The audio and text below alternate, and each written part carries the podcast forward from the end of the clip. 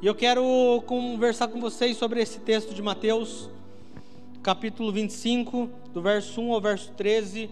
Você que está com a sua Bíblia, você lê junto comigo. Você que não está com a sua Bíblia, aparece aqui atrás. É, vai ser um pouco diferente que a, a minha Almeida, essa daqui é NVT. Mas, mas dá para ir, dá para ir tranquilo. Então o reino do céu será semelhante a dez virgens que, tomando as suas lâmpadas, saíram ao encontro do esposo. Cinco delas eram prudentes e cinco eram loucas. As loucas, tomando as suas lâmpadas, não levaram azeite consigo, mas as prudentes levaram azeite, ou talvez esteja óleo, não sei se aqui está óleo, aqui está óleo, em suas vasilhas com as suas lâmpadas. E tardando o esposo, adormeceram todas. Mas à meia-noite ouviu-se um clamor. Aí vem o esposo, sai-lhe ao encontro. Então todas aquelas virgens se levantaram e prepararam as suas lâmpadas. As loucas disseram às prudentes: Dai-nos do vosso azeite, porque as nossas lâmpadas se apagam. Mas as prudentes responderam, dizendo: Não seja caso que nos falte a nós e a vós, e diante aos que vendem, comprai-o para vós. Deixa no 9 aqui, que o 9 da NVT é boa. As outras, porém, responderam: Não temos o suficiente para todas. Vão e comprem óleo para vocês. Pode passar. Quando estavam fora comprando óleo, o noivo chegou. Então as cinco que estavam preparadas entraram com ele no banquete de casamento e a porta foi trancada. Mais tarde, quando as outras cinco voltaram, ficaram do lado de fora chamando: Senhor, Senhor, abra-nos a porta. Mas ele respondeu: A verdade é que eu não as conheço. Portanto, vigiem, pois não sabem o dia nem a hora que o filho do homem há de vir, que o filho do homem voltará. Amém? Mateus capítulo 24 e 25 é praticamente o encerramento de uma sessão que que Mateus vai estar fazendo no livro todo. E o Mateus 24 e 25, é, o próprio Mateus ele se dedica a escrever a respeito da volta de Cristo. Então, se você der uma olhada no capítulo 24 inteiro, você vai ver que tem a mesma essência do capítulo 25. O que acontece aqui no 25 é uma continuação de um tempo que Jesus está tendo com seus discípulos. E nesse momento aqui, Jesus está contando uma parábola. E como todos nós bem sabemos, parábolas elas existem para que a gente consiga entender qual é a essência delas. Quando a gente pega a famosa parábola da, da historinha da cigarra e da formiga, é porque existe uma essência naquela mensagem, porque existe uma, um, um ponto central naquela mensagem que é para que todos entendam. E Jesus está aqui conversando com seus discípulos e ele conta para eles uma parábola. Jesus então conta a parábola de dez virgens, que elas estavam com óleo e cinco delas, digamos, estavam com óleo reserva, estavam com azeite reserva, e cinco somente com aquilo que estavam no momento. E elas estavam esperando um noivo encontrá-las. Então, todos esses 13 versículos que são apresentados, Jesus usa da história de um casamento que acontecia na época da parábola de um casamento para falar de si mesmo ao seu povo. Jesus usa essa história para falar e alertar os seus discípulos sobre como eles deveriam viver até o dia do seu retorno.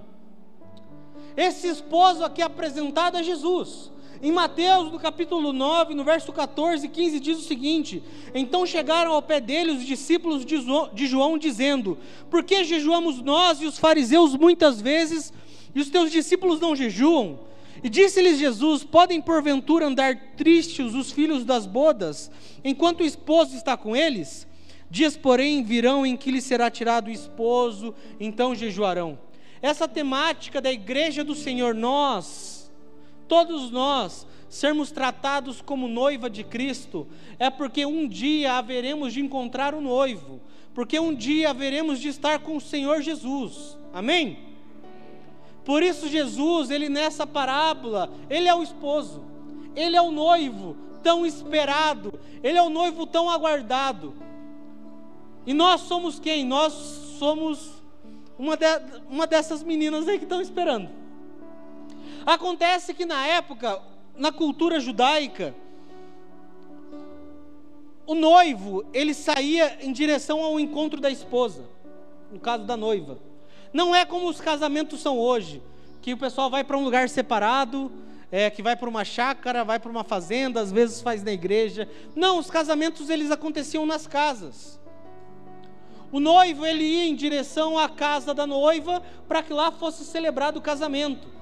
Geralmente essas festividades aconteciam sim no período noturno. E provavelmente alguns comentaristas bíblicos dizem que quando está falando sobre essas virgens aqui, elas estão se referindo ao que nós hoje conhecemos como madrinhas, como damas de honra. Tentando atualizar para que a gente entender um pouco melhor. Só que o casamento ele começaria, como eu disse, a partir do momento que o noivo ele se dirigisse até o lugar. E as madrinhas, dando atualizada no termo para a gente, elas esperavam com literalmente, digamos, tochas nas mãos. Porque era como se fosse feita uma procissão em direção até a noiva. Não sei se está conseguindo visualizar. É porque hoje o nosso conceito de casamento é totalmente diferente, né? Vamos nós todos a um lugar, todo mundo chega de carro, de carona, de sabe-se lá Deus como, e tem acontece tudo. Não. Naquele momento o noivo, os seus familiares e amigos iam em direção à casa da noiva. Chegando lá, tinha toda essa festividade das madrinhas estarem recebendo com, é, com, com, essas, digamos, essas tochas na mão, essas lamparinas. Eu, gosto, eu, gostei, eu gostei que foi NVT, porque na NVT está escrito lamparinas. Essas lamparinas, essas lâmpadas, ou talvez esteja na sua Bíblia candeia. Mas é algo que precisa constantemente ser renovado com, com, com óleo ou com azeite, para que continue a pegar fogo e a iluminar. E por que isso acontecia?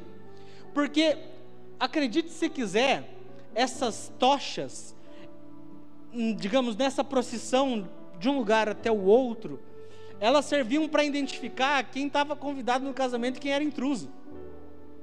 Você acredita nisso? Então, aqueles que não possuíssem tocha, não possuíssem essas suas lamparinas, eles não eram bem-vindos no lugar, eles não eram bem-vindos nessa festa de casamento. E é incrível como Jesus, falando a um povo que vivia isso daqui, a um povo que celebrava casamentos como esse, Esperava-se na época que cada um, digamos, nós fôssemos convidados, cada um levasse a sua lamparina, a sua tocha, para fazer todo esse caminho que eu disse. E Jesus vai usar dessa ideia para explicar sobre o seu reino vindouro. Jesus vai usar desse conceito que existia para explicar sobre a sua segunda vinda e tentando ensinar para os seus discípulos. Isso começa lá em Mateus 24, como eles deveriam viver, qual deveria ser a postura deles enquanto Jesus Cristo não voltasse. Então ele está com os discípulos que há um tempo estão andando com ele, e Jesus ensina sobre tantas coisas. Se você pegar o próprio livro de Mateus, você vai ver diversos tipos de ensinamento diferentes para diversas áreas da nossa vida. Você vai ver no Sermão do Monte, Mateus 5, 6 e 7, o Senhor Jesus trabalhando, meu irmão, sobre tudo. Sobre tudo. Eu já ouvi alguns homens de Deus falando que se nós pudéssemos compactar a Bíblia, o Sermão do Monte nos bastaria, porque ele é completo.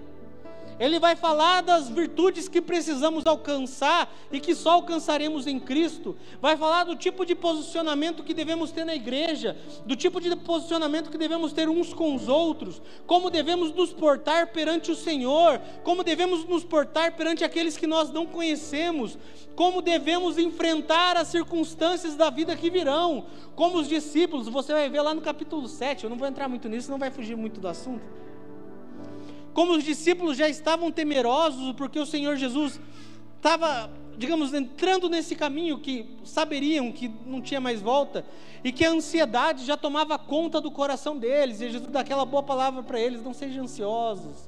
Jesus dá uma boa palavra para eles, assim como tantos outros ensinamentos que nós vamos ver direto de Jesus para nós, a partir dos textos que nós lemos, Jesus ensinando aos seus discípulos. Vocês estão comigo, gente? Amém?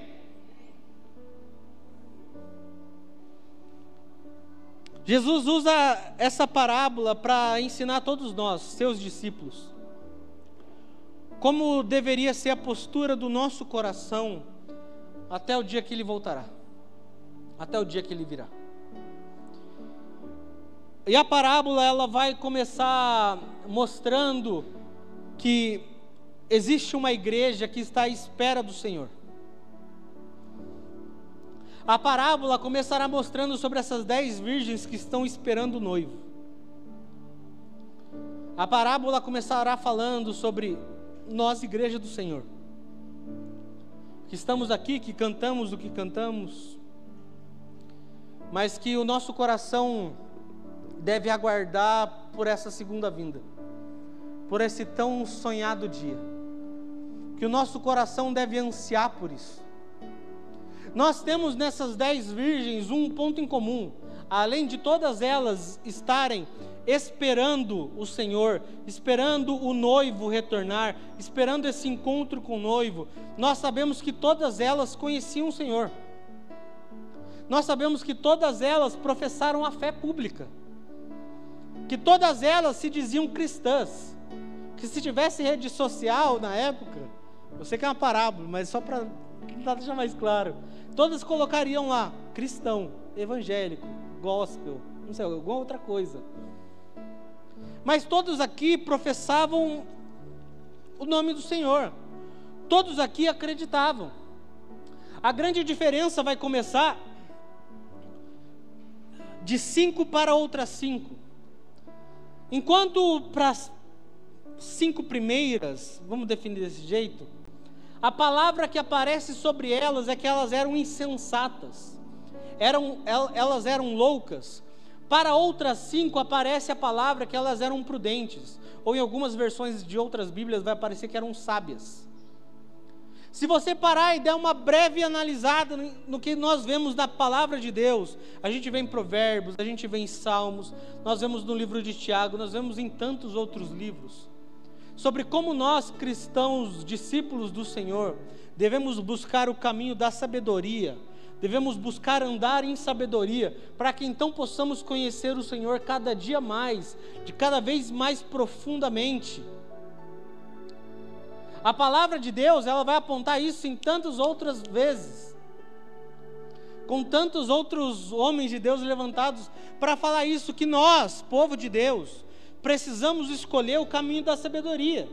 Precisamos escolher viver como homens e mulheres sábios. A palavra diz: aquele que não tem sabedoria, peça a Deus, que Deus dá de maneira deliberada. Por que isso? Para que nós possamos nos tornar bons discípulos. Lembra disso. Jesus usa uma parábola de um casamento que existia na cultura judaica porque ele está falando aos seus discípulos, ele não está falando a desconhecidos, ele não está falando para um povo que o ouve pela primeira vez, e isso dá uma grande diferença na mensagem. Uma coisa é eu conversar com alguém que nunca me ouviu, e eu tenho que, aí meu irmão, a gente tem que explicar um pouco mais da história para a pessoa. Você tem que se apresentar. Outra coisa é você explicar, você contar uma história para quem te conhece. E não só para quem te conhece, mas para quem está andando juntamente contigo. Jesus então fala aos seus discípulos dessa parábola, dessa história, dizendo que haviam loucas e haviam prudentes, que cinco delas eram consideradas loucas, insensatas, e cinco delas eram consideradas prudentes. As loucas eram assim consideradas porque carregavam consigo, lembra que eu falei da tocha? Lembra, lamparina? Que carregavam em uma mão as suas lamparinas, mas na outra mão não carregavam um óleo reserva para, quando apagasse o fogo, aquecer ele de novo. A diferença dela para as prudentes é que em uma mão das prudentes existia uma tocha, e na outra existia um azeite reserva, para quando o fogo acabasse, incendiar aquilo de novo. A diferença das loucas para as prudentes é que as loucas, lembre-se que todas professavam o nome do Senhor, todas tinham essa fé pública. A diferença estava então em como viviam e como aguardavam a volta do Senhor. Por isso que essa é uma mensagem que é tão presente nos nossos dias. Porque ela está falando de mim, meu irmão. Ela está falando de você também. Em como você, no seu tempo de igreja, seja o seu primeiro dia aqui, ou você está nessa igreja antes de, quando era só mato aqui, você já estava aqui. Quando era na fábrica de prego, você já estava aqui. Essa só quem é. Nem, nem na minha época era. Mas está falando sobre o, como o coração desses discípulos, desses que conheciam o Senhor, deveria se portar. O coração daqueles que são considerados pelo Senhor, não é por nós, mas pelo Senhor, como insensatos, como loucos, são aqueles que carregam apenas na sua mão a lâmpada, apenas na sua mão essa tocha, apenas na sua mão essa lamparina, porque não querem talvez se colocar um trabalho a mais nessa outra mão não querem carregar algo a mais, não querem andar talvez duas milhas, querem andar talvez uma milha, porque acostumaram só com aquilo que faziam sempre, diferentemente das prudentes, que enquanto uma mão carregavam suas lamparinas, na outra existia o azeite, para que quando acabasse o óleo, tacar de novo para pegar fogo, para iluminar o caminho. As prudentes, as virgens prudentes estavam preparadas e se preparando para aquilo que poderia acontecer. Para tudo aquilo que poderia vir. Elas estavam preparadas caso o óleo acabasse, elas tinham algo para suprir. Meus irmãos, eu eu não sei como você já está desde esse momento enxergando ou recebendo isso. Mas é muito claro de cinco que são consideradas loucas, porque não deixam o óleo incendiar mais as suas vidas. Porque por mais que professem o Senhor, não contam mais com esse suprimento do Espírito não compram mais com, não contam mais com esse suprimento do, seu, do Espírito Santo enchendo as suas lamparinas. Contam apenas na força do seu braço, na sua própria mão. Isso fala de nós. Que por vezes passamos muitos anos, muito tempo na igreja. E que o dia da vinda do Senhor a nós é algo totalmente estranho o dia da vinda do Senhor a nós é algo totalmente distante. Jesus estava com seus discípulos, Jesus não tinha ido nesse momento. Jesus estava presente junto com eles e Jesus já estava dizendo a eles como o coração deles deveria se portar para o momento que ele fosse até o dia que ele fosse voltar. Nós sabemos que esses discípulos não contemplaram com seus próprios olhos o segundo retorno do Senhor. Nós sabemos que os pais da igreja, nos três primeiros séculos, não contemplaram com seus olhos o retorno do Senhor visivelmente. Mas se nós olharmos para essa história da igreja, nesses primeiros séculos da igreja, nos famosos pais da fé da igreja, nós vemos que existia uma luta constante dos pastores, dos líderes, dos membros, para que isso não se tornasse banal, para que o dia da vinda do Senhor não se tornasse banal, mas para que o coração de cada um deles ansiasse, clamasse: sim, Maranata, hora vem, Senhor Jesus. E esse clamor não era por causa de fuga, não era Senhor, venha, porque a situação está difícil. Não era Maranata, hora vem, Senhor, porque eu quero fugir dos meus problemas não era Maranata, hora vem Senhor Jesus, porque eu quero fugir da dor, porque eu quero fugir de complicações, não era por nada disso. O clamor que havia no coração de todos esses homens, quando nós olhamos muito para a vida de Paulo, quando nós olhamos para a vida de João, quando nós olhamos para alguns bons pais da igreja, o clamor que havia na vida deles por Maranata, hora vem Senhor Jesus, era pelo encontro com o noivo. Era para que finalmente eles pudessem estar face a face com o amado de suas almas. É sobre isso que o texto está falando, sobre aqueles que vivem entre nós, no nosso meio, mas vivem como se Jesus não fosse voltar nenhum dia. Por mais que professem, por mais que cantem isso, não acreditam.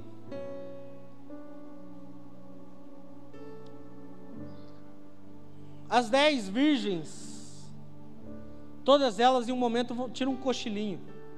Por que, que elas dão uma dormida? Porque o noivo demora para voltar. Jesus já estava avisando os seus discípulos. Jesus já estava nos avisando que não seria no nosso tempo. Não seria no tempo que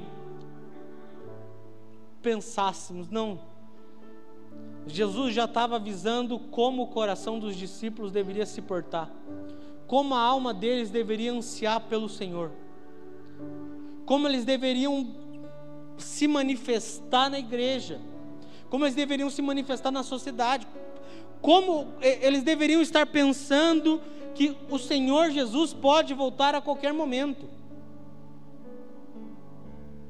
Já avisava para eles, assim, usando o exemplo das parábolas elas cochilaram, elas dormiram, todas elas, as prudentes e as sábias. Até que em algum momento houve-se um grito, e esse grito diz: O noivo vem. E aí é o momento onde nós temos a clara, a clara noção da diferença entre aquelas que são insensatas, loucas, para as prudentes e para as sábias. Aí se tem a grande divisão do joio e do trigo. Aí se tem a grande divisão daqueles que estavam construindo, erguendo o altar para o Senhor, e daqueles que estavam apenas gastando um tempo. Aí se tem a clara noção da diferença de quem é quem. Ouve-se o grito que o noivo retorna. E a palavra que vem após isso é o seguinte: saiam para encontrá-lo. Não era, fica esperando aí que ele vai vir. Não, o noivo vem. E eis que ele vem, então o que vocês fazem? Vocês vão sair em direção a ele. Essa é uma verdade que nós devemos ter constantemente nos nossos corações. Jesus voltará. Jesus em breve virá. Nós devemos crer nisso. Maranata deve ser a nossa canção, ora vem Senhor Jesus. E não por fuga, não por medo, mas por saudade do noivo. Mas por querer encontrá-lo, por querer estar próximo dele. Mas vivemos e cantamos como se isso não fosse realidade.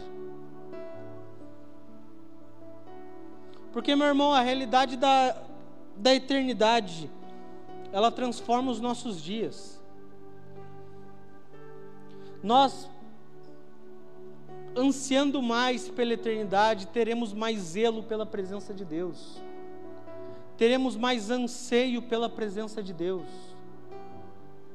Não estou dizendo que vai se largar tudo e vai ficar na, na rede esperando o Senhor Jesus voltar. Não, não estou falando nada disso. Estou falando sobre como está o nosso coração em relação a esse assunto. Como estão as nossas orações?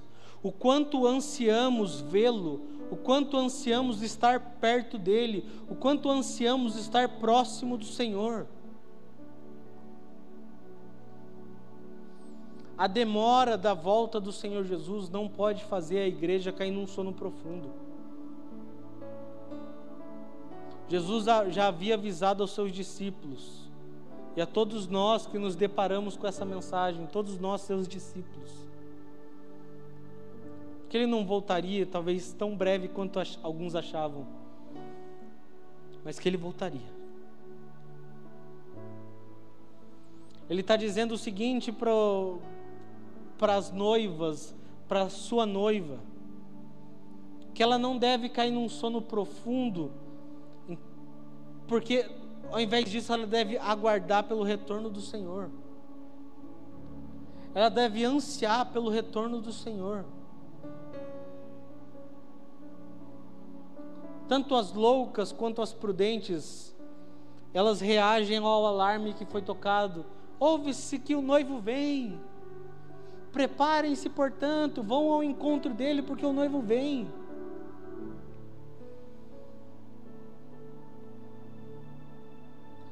A grande diferença das loucas para as prudentes é que umas estavam preparadas para a volta do noivo e outras não estavam. Provérbios 14, no verso 8, diz o seguinte: A sabedoria do homem prudente é discernir o seu caminho, mas a insensatez dos tolos é enganosa. Quando ouve-se o grito de que o noivo estava voltando, as loucas olham, olham para as prudentes e aí começam a valorizar tudo aquilo que até aquele momento não haviam valorizado. E aí percebe-se a importância daquilo que não havia se dado importância antes.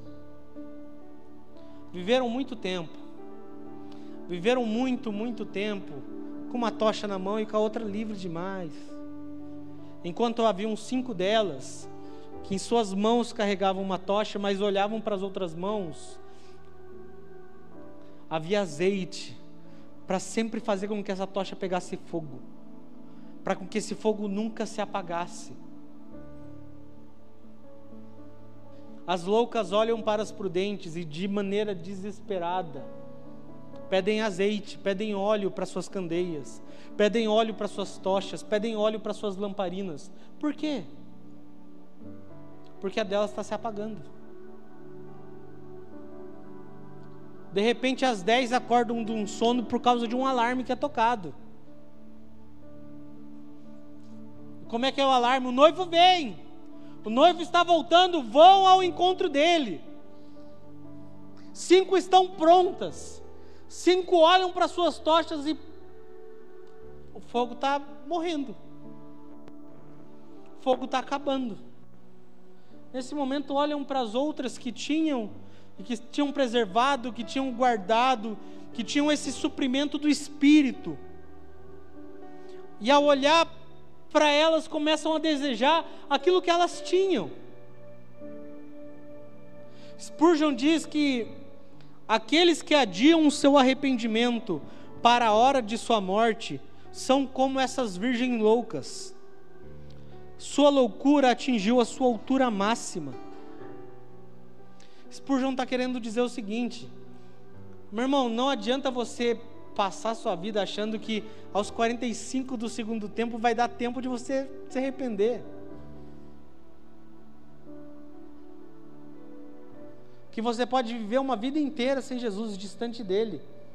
Uma vida inteira sem arrependimento. Lembra, não é uma palavra para estranhos, é uma palavra para os seus discípulos é uma palavra para a sua igreja, é uma palavra para nós. De que adianta passarmos a vida inteira aqui na igreja, cantarmos o que cantamos e tudo mais, mas não haver mais arrependimento no nosso coração, não haver mais a chama do Espírito no nosso coração. Sabe o que isso significa? Que somos como essas virgens loucas, que somos como essas insensatas e que na hora que o Senhor voltar, talvez não estejamos preparados. E aí, meu amigo? Aí a casa cai. Aí, aí fica complicado. Porque a hora que soa o alarme, nós percebemos esse desespero da alma. E aí nós vemos uma coisa que é tarde demais.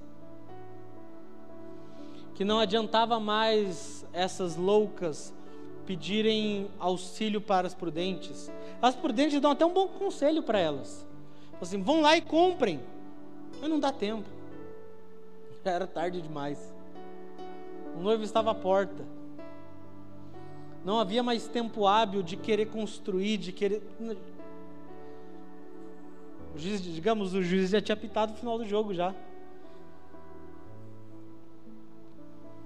Nós temos diariamente essa chance de comprar azeite para lâmpadas das nossas almas. Hoje nós temos essa chance. Pegando essa frase que Spurgeon diz, talvez hoje nós precisamos aquecer essa nossa tocha, essa, essa nossa lamparina com arrependimento. Pedindo para o Senhor, Senhor, aqueça o meu coração e não deixe esse fogo se apagar nunca mais. Eu falo isso porque, meus irmãos, parece que, eu sei que eu já disse isso, mas parece que muitos de nós, por mais que venhamos a professar a fé em Cristo, vivemos essa vida como se Ele nunca fosse voltar. Vivemos de qualquer jeito. Falta-nos temor, falta-nos zelo, falta-nos paixão.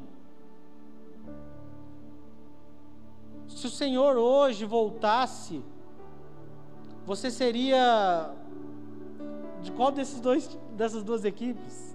Equipes, abre aspas. Das loucas ou das prudentes? Como eu disse, a palavra de Deus vai nos instruir desde lá do Antigo Testamento, de textos antigos, antigos demais, a busquem sabedoria em Deus. A sabedoria grita com alta voz, quem irá ouvi-la? Está no começo de Provérbios isso. Sabedoria é precisamos para sermos bons discípulos do Senhor. Essas virgens loucas provaram uma coisa, não eram boas discípulas de Cristo. Talvez frequentavam uma igreja,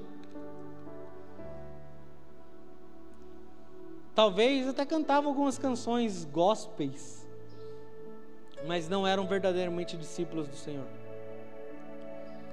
Porque a hora que o noivo se apresentou, elas não estavam prontas. É triste, eu não sei como que você reage a isso. Mas é triste acreditar que muitos, talvez os que conhecemos, acreditam que dá para deixar para a última hora. Não, não. Essa semana eu tenho chance. Não, daqui uma semana. Não, espera vir um retiro. Espera vir uma conferência. Espera vir algo do gênero. É triste porque isso significa que nós não estamos enxergando o noivo como ele realmente é. É triste porque quando olhamos para o texto e olhamos para essas ações, nós vemos uma coisa: são como loucos, são tolos, isso é insensatez. Aquele que não se prostra perante o Senhor, aquele que não derrama o seu coração perante o Senhor é louco, é insensato, é tolo. Mateus, vem na igreja, tem a carteirinha de crente. Pô. Irmão, não adianta você ter carteirinha, não adianta você ter as belas vestimentas, não adianta nada disso, você pode estar no lugar certo mas você está fazendo tudo errado na tia. As cinco virgens loucas estavam no mesmo lugar das cinco virgens prudentes. A diferença era como cada uma delas estava se preparando. A diferença era o que Jesus estava tentando ensinar para os seus discípulos sobre o coração deles, o que o coração deles deveria ansiar, como eles deveriam se preparar até o dia do retorno do Senhor, o dia e a hora que nenhum de nós sabe que nenhum de nós nunca descobrirá. Quando você vê alguém, seja na internet, na televisão, dizendo Jesus vai voltar em tal ano, é falso profeta. Estou até dando uma dica para você aí, ó. Você já pega e bloqueia, que você der a voz do diabo. Porque a palavra de Deus diz que a respeito do dia e da hora ninguém sabe. Mas devemos aguardar como se o Senhor Jesus fosse voltar amanhã fosse voltar hoje. As loucas deixaram a chama das suas lamparinas apagar. As prudentes constantemente supriam as suas lamparinas com óleo. As prudentes constantemente supriam as suas almas com o Espírito Santo.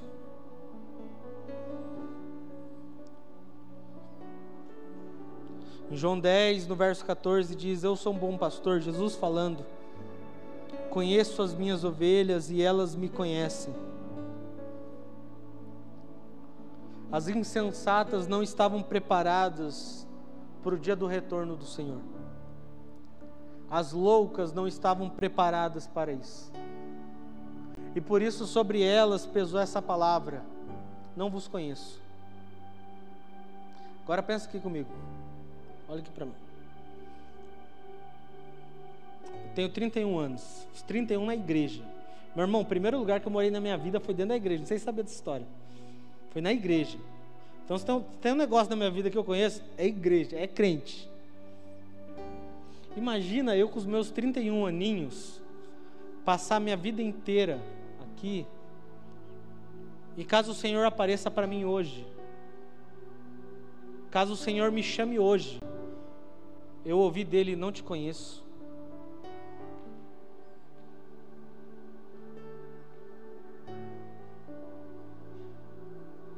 Você já pensou que, vou ser bem sincero, que isso talvez não esteja tão distante de você?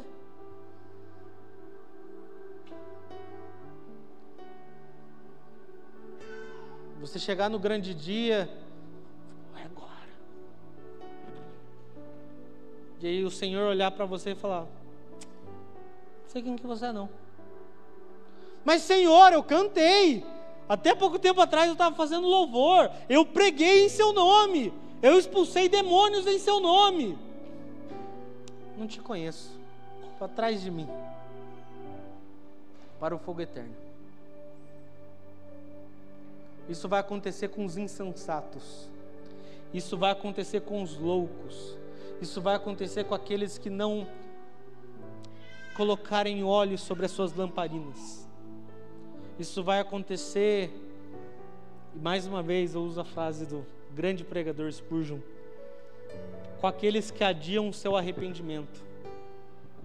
Aqueles que adiam seu arrependimento para a hora de sua morte são como essas virgens loucas. Sua loucura atingiu a altura máxima. Sabe por quê? Porque estão confiando na força do seu próprio braço. Porque estão confiando somente em si porque o seu coração não deseja o Senhor. E meu irmão, nós estamos falando de coisas que o homem não vê. Nós estamos falando de coisas que o seu vizinho, que essa pessoa que está sentada próxima de você não consegue enxergar. Nós estamos falando de uma transformação, de uma mudança de coração. Falando para os seus discípulos, repito, não é para um povo estranho, não é para um povo que o ouvia pela primeira vez não era para um povo que ele estava evangelizando, era para um povo que ele caminhava com ele já fazia um tempinho. E ele diz para eles: Eu irei. E quando eu for, é assim que vocês devem viver.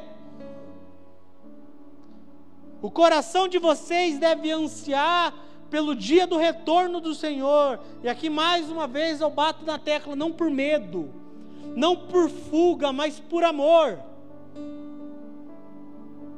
Eu tenho certeza que se eu parar para entrevistar alguns dos irmãos que aqui estão, alguns dirão para mim, Mateus, Jesus mudou tanto a minha vida. Eu era um miserável.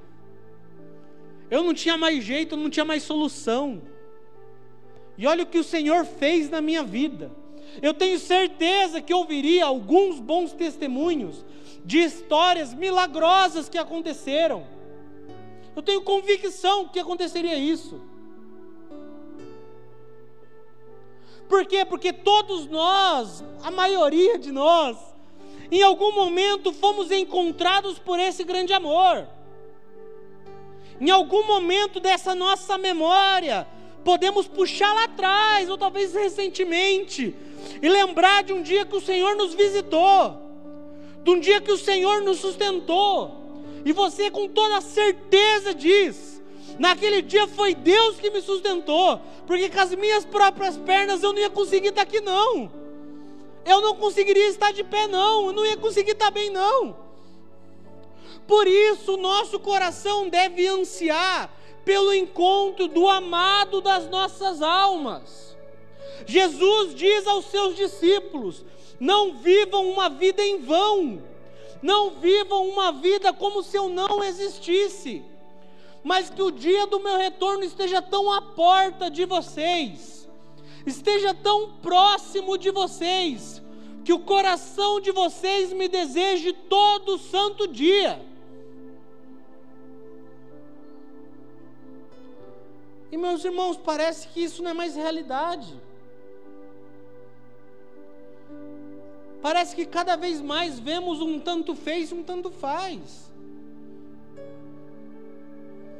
Ah, cansei de igreja. Ah, cansei disso, sabe? Parece que a gente está vendo isso cada vez mais se multiplicar. Parece que a turma dos insensatos, dos loucos, está aumentando muito. Onde são os prudentes? Onde estão os que estão buscando sabedoria? Deus diz, Jesus diz aos seus discípulos: vigiai. Vigiai, porque vocês não sabem nem o dia nem a hora que o filho do homem há de vir. Vigiai, você está preparado para o grande dia do retorno do Senhor. E como você se prepara? Com sabedoria. Como você se prepara buscando ser um bom discípulo de Cristo? Porque nesse caminho de bom discípulo, de boa discípula de Cristo, você vai necessariamente precisar passar por transformações. Porque o Senhor vai jogar na sua cara, Ele, com todo carinho, vai te confrontar sobre o quão vaidoso você é, sobre o quão ególatra você é, sobre o quão teimoso, sobre o quão orgulhoso, sobre o quão arrogante, sobre o quão independente acha que é, sobre o quão autossuficiente acha que é, que a gente pode continuar em tantas outras palavras. Mas nesse encontro com o Senhor, nós nos tornamos discípulos para cada dia mais sermos parecidos com Ele. Que aprendemos na Sua palavra que era manso e humilde de coração. Alguém manso e humilde de coração é alguém que não é arrogante, é alguém que não é teimoso. E meu irmão, nós vamos cada dia mais precisar crescer nessas coisas, de conhecer o Senhor para sermos transformados para que então sejamos bons discípulos de Cristo. Se você está aqui há 30 anos, há 20 anos, há 10 anos, há 10 minutos, mas se você já serve o Senhor há um tempo, e parece que você não muda, meu irmão, talvez você deva olhar com um pouco mais de carinho sobre o que você está segurando na outra mão. Se você está segurando azeite, óleo, ou se não tem nada nela. Eu gosto muito de falar porque a palavra de Deus fala bastante disso. Lembra do dia que Jesus te encontrou. Lembra desses primeiros dias, como o seu coração ardia, como o seu coração batia, como seu coração queimava. Nessa celebração desse encontro do noivo com a noiva, os insensatos não participam. Sabe por quê? Porque eles são considerados intrusos. Então os insensatos ficam do lado de fora. Irmão, seja que Cristo volte amanhã, hoje, daqui a 10 anos, 20 anos, 40 anos, o nosso coração deve estar preparado para isso. Nós devemos nos preparar dia após dia para isso. Se hoje você recebesse uma carta dos céus, apesar que por falar vai parecer estranho isso, mas dizendo que essa é a sua última semana na Terra de vida, melhor, que você tem mais três dias. Depois, não sei para onde vai. Por mais que eu te amo, não vou pôr a mão no fogo. Mas dizendo, você tem três dias. Vamos ser sinceros aqui, só a gente, só a gente. Nesses três dias que restam, você faria alguma coisa diferente em relação ao Senhor? Se você soubesse que faltam três dias para você ser chamado para ir para o seu juízo, seja para o céu ou para um lugar talvez um pouco mais quente, você faria alguma coisa diferente? Será que isso mudaria ou moldaria um pouco mais o seu caráter? Em talvez nas suas relações pessoais? Em como você se relaciona com seus familiares, com seus amigos? Será que talvez isso mudaria alguma coisa na sua vida com a igreja? Será que talvez isso mudaria alguma coisa na sua relação com Deus? Quando Jesus diz para os seus discípulos: se preparem e constantemente fiquem vigiando, é para que se Jesus chegasse em Paulo e falasse: Paulo, você tem três dias. Paulo falar: tranquilo, vou mudar nada não, estou bem. João, você tem três anos. Vamos só agradecer então, nesses três. Você tem três dias. Vamos só agradecer nesses três dias que faltam. É um pouco desesperador parar e pensar que se soubéssemos que o, o nosso fim está tão próximo, nós mudaríamos muita coisa.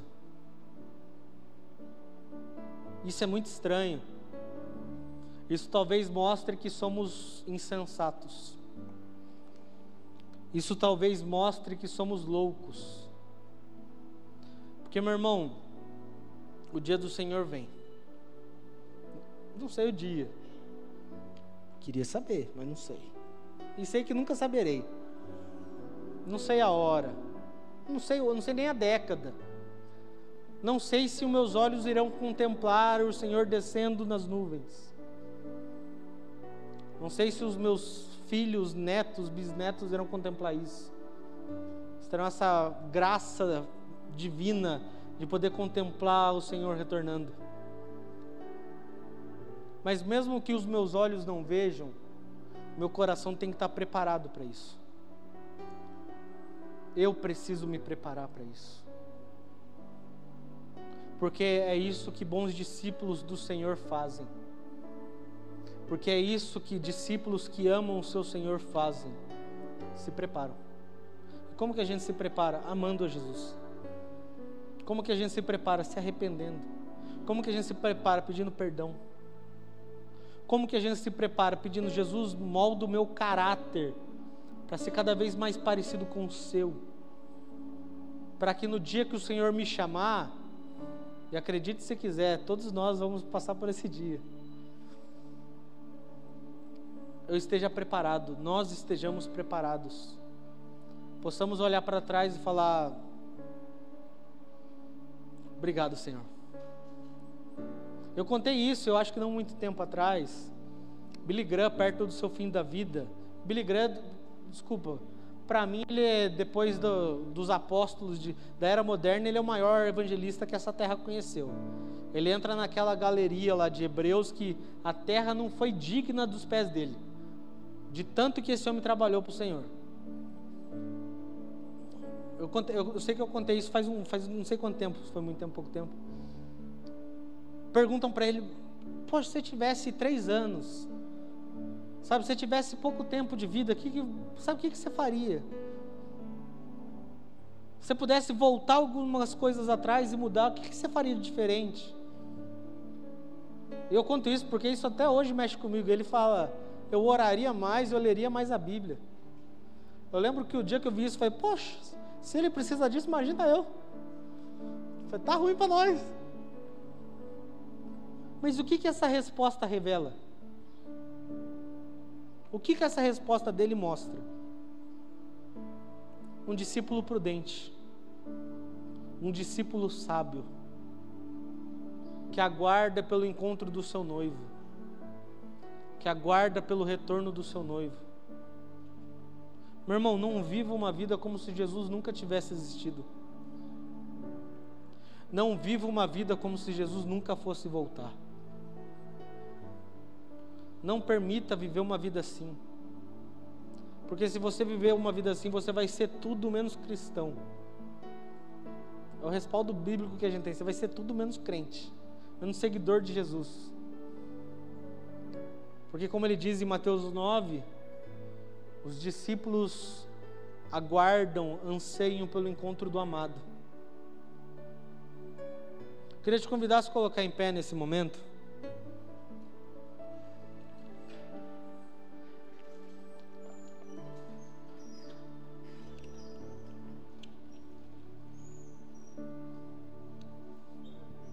Aleluia. Feche seus olhos.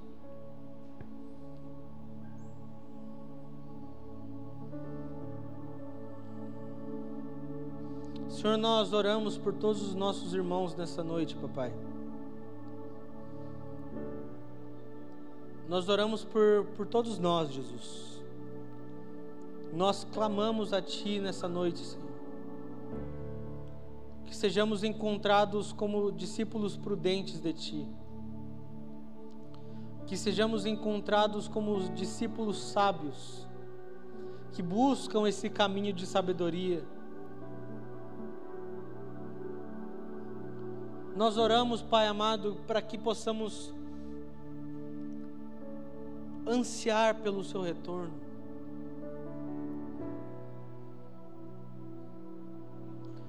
Para que possamos ansiar pelo dia da Sua vinda.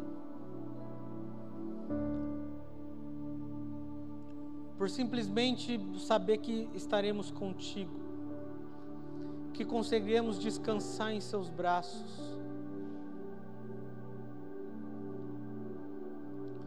Coloca no nosso coração, Pai. Coloca no coração da tua igreja, da tua noiva, anseio pelo seu retorno. Porque isso vai moldar a nossa oração. Porque isso vai transformar, Pai, como nós vamos viver nessa terra. Porque isso vai transformar como nós vamos viver uns com os outros. Porque isso vai transformar como nós vamos viver perante o Senhor. Nós te pedimos, Espírito Santo de Deus, ajuda-nos a viver uma vida que aguarda o teu retorno, papai.